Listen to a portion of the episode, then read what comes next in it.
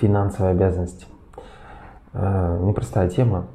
В полторы минуты, конечно, не уложусь. Лишь таким напоминанием вам, что финансы это очень важная э, история. Для женщины, как минимум, это э, символ безопасности, спокойствия. Для мужчины это некий критерий его реализации в обществе, в работе. Поэтому обязанности в семье, финансовые – это важная история. Нужно определиться, кто их зарабатывает. Я рекомендую этим заниматься мужьям. Э, и еще нужно учесть, кто эм, умеет их распоряжать э, и какую часть. Да.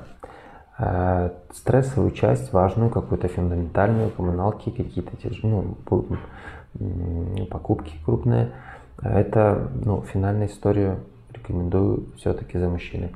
Но, естественно, в обсуждении с э, супругой, потому что, как правило, финансовые большие крупные покупки, ну, в большинстве случаев жена что-то хочет, и это нормально. Нам особо много ничего не надо.